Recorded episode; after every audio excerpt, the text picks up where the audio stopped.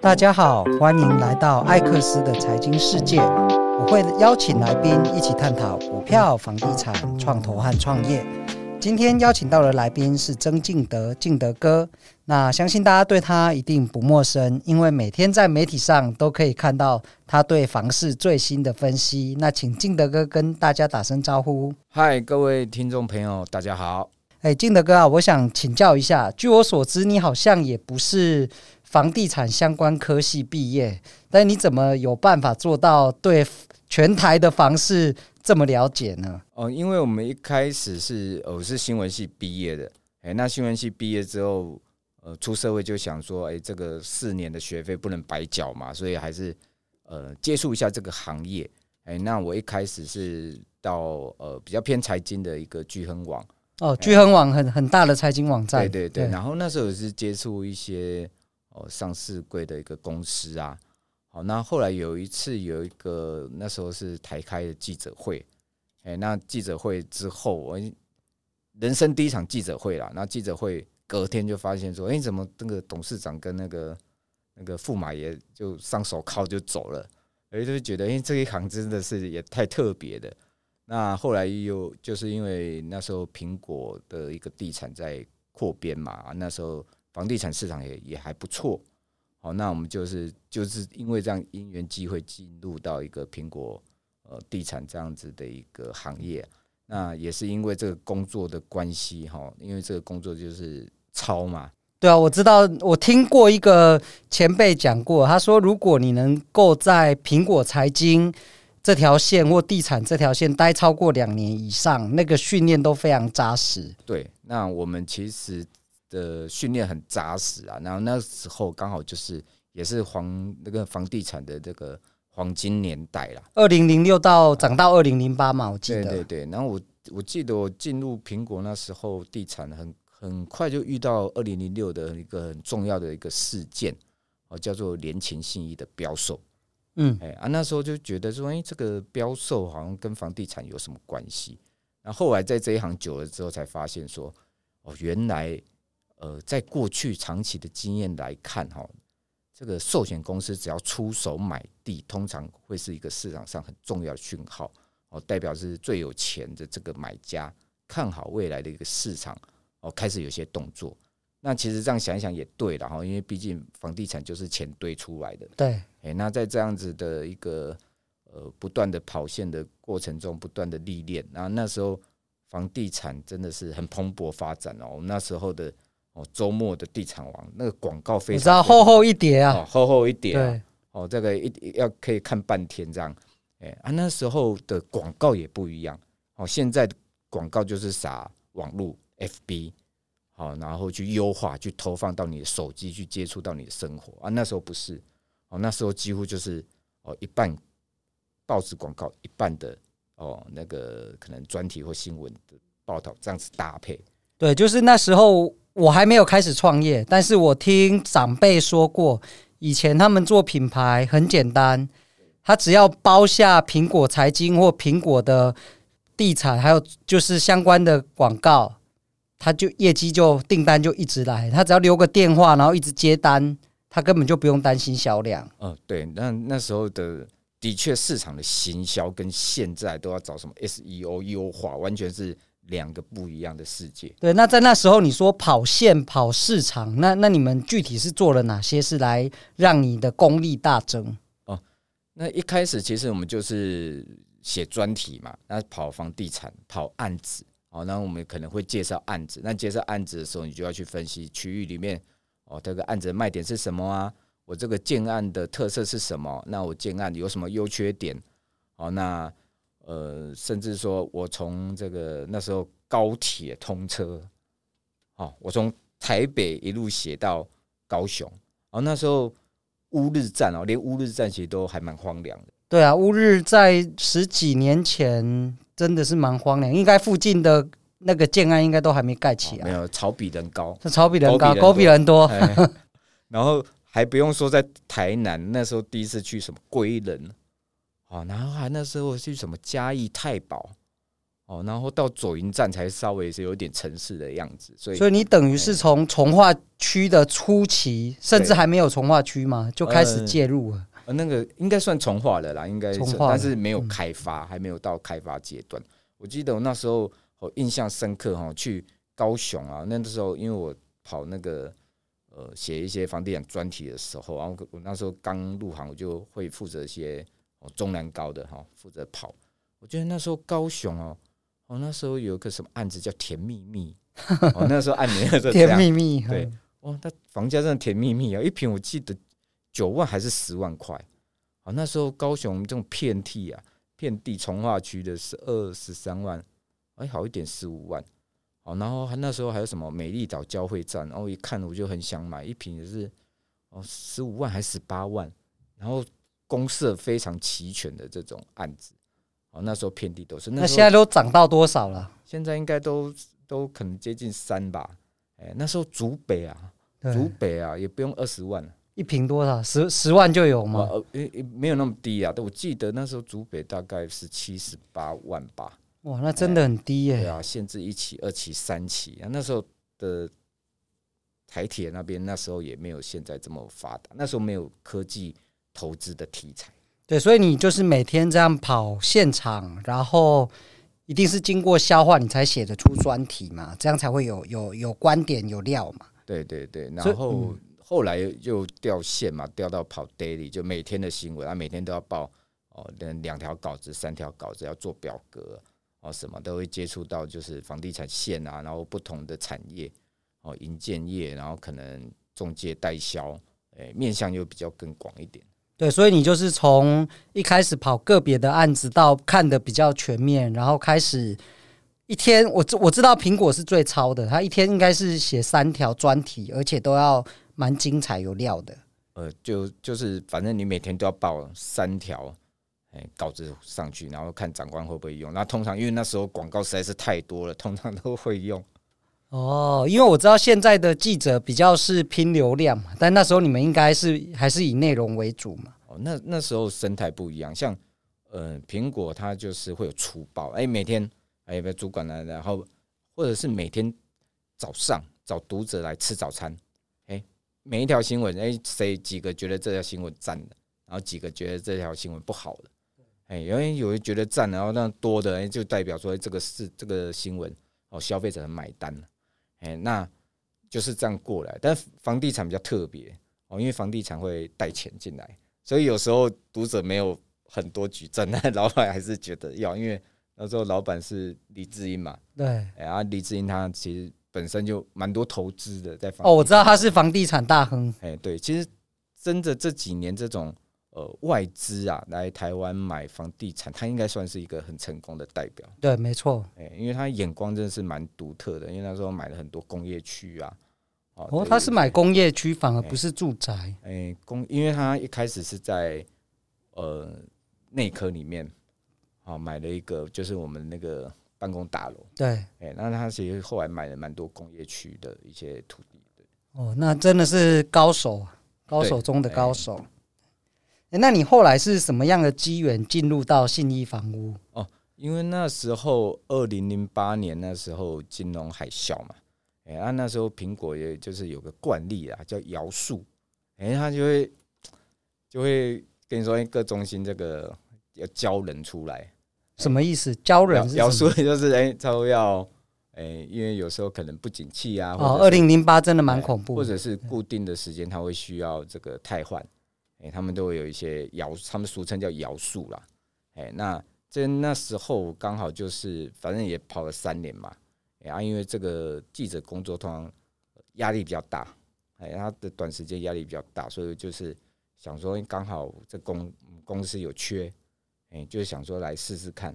那另外一个，我那时候想说，哎、欸，金融海啸那时候很惨啊，那时候，嗯、哀嚎遍野吧，是。对啊，就无薪假啊，二十二 K 都是那时候出来的。对对对，我记得那时候哦，科技业的无薪假好像有几十万的。对，很恐怖的数字，股票大概跌了九成以上的很多。对对对，就每天追缴这样。哎，然后那时候我在想说，因为其实因为采访过程中都会接触到那个张教授嘛，张金和教授，我想说，哎，其实教授一直以前常常讲说啊，自助客永远是购物好时机。我想啊，那么这个公司这种市场龙头嘛，对不对？不管让自住客总买房子吧，哎，然后我就想说，哎，那在这么多的这个公司里面，啊，我又觉得新一房屋，哎，这个，呃，我们很认同老板做法啦，就是其他家有些有点可怕啦。我懂，我懂，业内都懂。所以我就觉得，其实因为跑久了，接触久了，你会对这一家个公司文化比较认同。真的，而且信义做了非常多创新的事情。对，然后也是有机会就去试试看，就刚好就呃顺利录取这样。但是，但是这样张老师讲的就是自助客永远是购物好时机，也不见得是完全的，有时候也会有例外啦。因为我记得金融海啸那时候，就自助客也不太买，就是。对，因为金融海啸真的是一个很令人难忘的经验啦。因为我自己那时候也在金融业，是。然后我们同事北中南本来都有据点，对。然后砍到剩下三个人，嗯。对，然后我就是其中剩下来那一个，然后我快被吓死了。精英残对，但是那时候的确是每天国际金融市场都有大事件发生，所以我觉得那段时光算是我自己自认为成长学习能力大幅增加，因为高压又有大事件不断的出现。对，对因为想说什么 Lehman Brothers，可现在可能不知道，很多人不知道什么叫雷曼兄弟，哎，然后他突然就这样不见了。我记得那时候好像。寿险业非常危险，对，哎，那个什么南山那时候，然后因为这个绝对不能倒，倒了会出事，所以政府才出手救嘛，哎，所以我觉得那段时间真的是，呃，成长很快，也很刺激。对，那那时候你在房地产的领域有什么印象难忘的事情吗？哦，这个蛮特别哦，因为那时候金融海啸，我记得那时候买气非常的钝，非常非常之钝。好，然后那时候，呃，就我这边跟一个同事，我们就策划了一个案子。哦，那个案子很轰动啊，那时候上了很多的报纸头条。哦，那那个案子我们就是说，我们去，呃，由公司去发动，然后跟所有的屋主，啊，去沟通市场的状况。好，然后我们推出了一个叫“万件好物大降价”。哎，那个时候可能大家。稍微有点印象，大概在二零零九年那时候，哎，那我们就是推出了这个万件好物的这个活动之后，那我们就负责嗯办一些记者会啊、造势啊，好让市场沟通知道说，哎，其实我们就跟很多屋主沟通降价哦，或者是价格调整这件事情顺利的，哎，就是把买气重新回到市场上，好，那等于说是那一波的谷底真的是开第一枪，开始慢慢往上。对，因为我自己看信义房价指数，就是在它其实最高点应该是在二零零八年的第二季还是第三季？因为那时候有那个呃两岸和平红利哦，对对对对，我觉得那时候很呃记忆很深刻啊。那时候访案子，台北市打电话打烂了，每个案子都可令啊，没有案子可访。对，哎，然后一直到金融海啸之后，是先是那个贝尔登的银行倒，贝尔斯登，对，我记得银行倒了，然后。后来 Lehman Brothers 倒了，然后后来就一全部都下去了，连锁反应啊，统统都下去了。对，好，那那时候真的是少数看到房地产快速回档。哎，我我记得从 SARS 到这现在就两次，一次就是金融海啸，所以金融体系出问题，呃，资产会价格会回档。那第二个就是二零一四年的那一次双张会之后。哦，房地产也是早走了十几年大多头，也是开始呈现一个回档修正。哎，那以二零零八零九的空头市场，跟今年上去年底到今年上半年的空头市场，你自己这样对比，感觉怎么样？我觉得恐慌是最大的差距。哦，二零零八年下半年那时候市场很恐慌，哎，尤其是股票市场。是代表了哈，非常的恐慌，大盘跌六成，个股跌九成，我都有，因为我在金融市场，我记得非常清楚。我记得那时候什么断头啊，补，这这是补到不知道怎么补的，对，哎，然后去年下半年我觉得是钝而已啦，因为嗯、呃，它去年下半年其实就是反映呃这个平均地权条例的一个不确定性跟讨论的一个事先的先发酵。所以它跟二零零八是整个全球金融市场出现问题。对，但是去年的其实是因为政策的不确定性，对，大家在在在担心，然后不敢下手而已。对，比比较像是这样的，因为去年下半年前没有恐慌的那种味道存在，哎、嗯，只是说，哎，大家都知道说啊，那时候就有点有点搞不清楚，是说未来预售不能换约，还是说什么叫日出条款啊？就是说七月一号以前都不，就是就是反正买的七月一号以后，通通都不能换呢？还是说七月一号之后买进的才不能换？哦，因为那时候解释有有两种说法不太一样。对，那这对那个预售屋的投资的确会造成很大的影响。诶，那我想请教，就是敬德哥哈，就是像你这样一路走来啊，你觉得哪一本书对你的启发是最大的？我我觉得。嗯，这样子走来，因为财经类的书的话，我会觉得哦，以前读一本叫什么《富爸爸》，富爸爸穷爸爸，对，富爸爸穷爸爸。然后里面有一个观念，就是要有创造那种正的 cash flow 进来，嘿，你才能够有好的一个哦这种财务的一些规划。嘿，那我觉得其实哦，跟现在的这个金融的形势很像，因为现在最流行什么？ETF 存股 ETF 高收益，哎，最好月月配，对对，月配没错，对，就有点像这种观念。你看这个观念二十年来都还是适用的，但是二十年来变化很大哦。像呃，可能在几年前的那种利率只有一点多趴的时候，低利时代的做法，跟现在的这种呃，可能美债已经到五趴这样的的一个这种市场的这种金融的这种呃背景，其实是完全是。不太一样的，但是我觉得哦，看了这么久的时候，好像真的能够创造持续的 cash flow 才是对于哦你的这种长期的财务规划是比较有保障的。哎，就是说，它其实是可以是保护你的资产的。对，因为《富爸爸穷爸爸》这本书对我的影响也蛮深远的。我是在那时候刚考完联考，那。的那一个月，我就想说我要读商学院，所以我赶快去找那时候最畅销的书，就是《富爸爸穷爸爸》。那的确，我觉得让我印象很深刻的是，他说负债有两种，一种是好的负债，一种是坏的负债。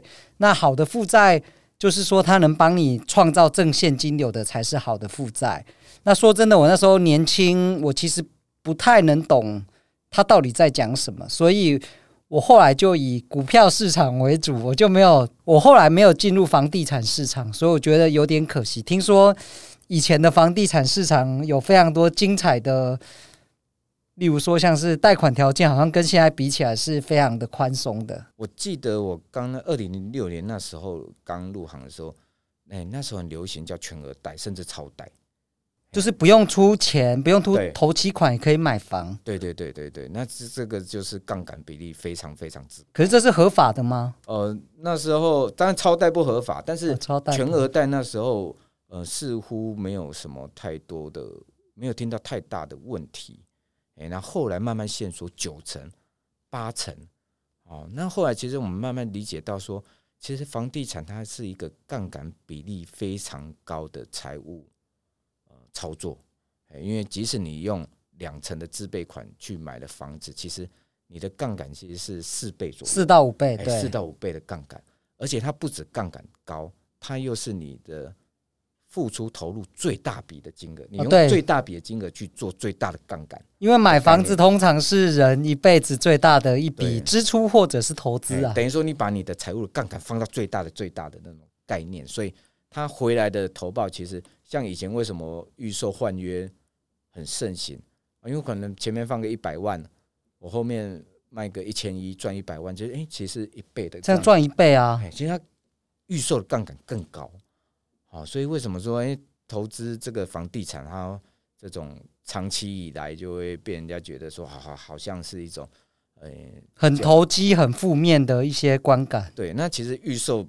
它不是这样子设计，它设计是说啊，我让你前期付款轻松，我三年付两成，不是像我买成屋一一次要拿两成出来，这样子一个设计概念。但是它整个的这个交易的一个制度来讲，其实它就是有很大的杠杆的比例在里面。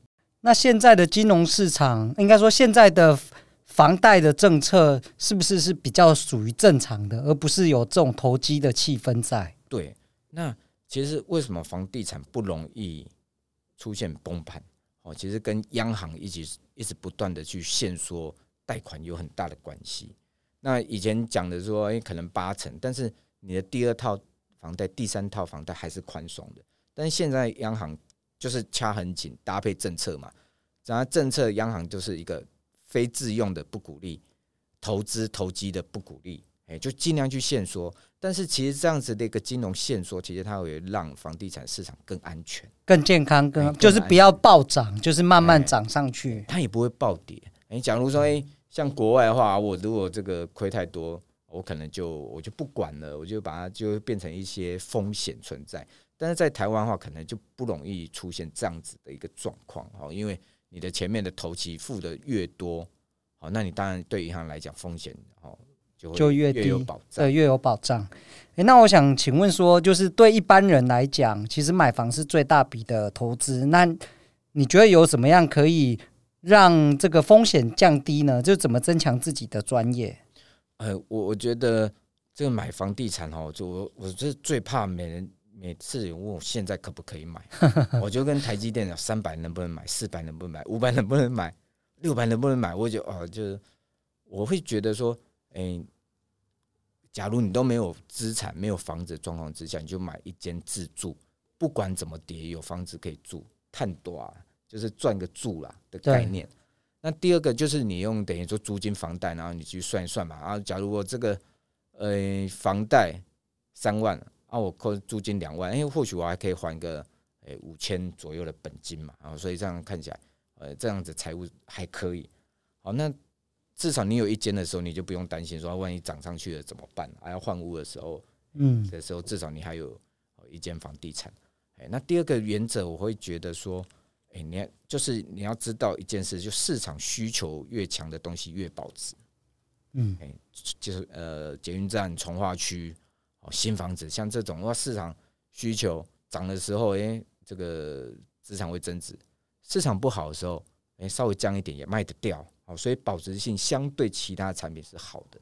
好，那下一集我们来请敬德哥分享，就是对房市最新的趋势预测。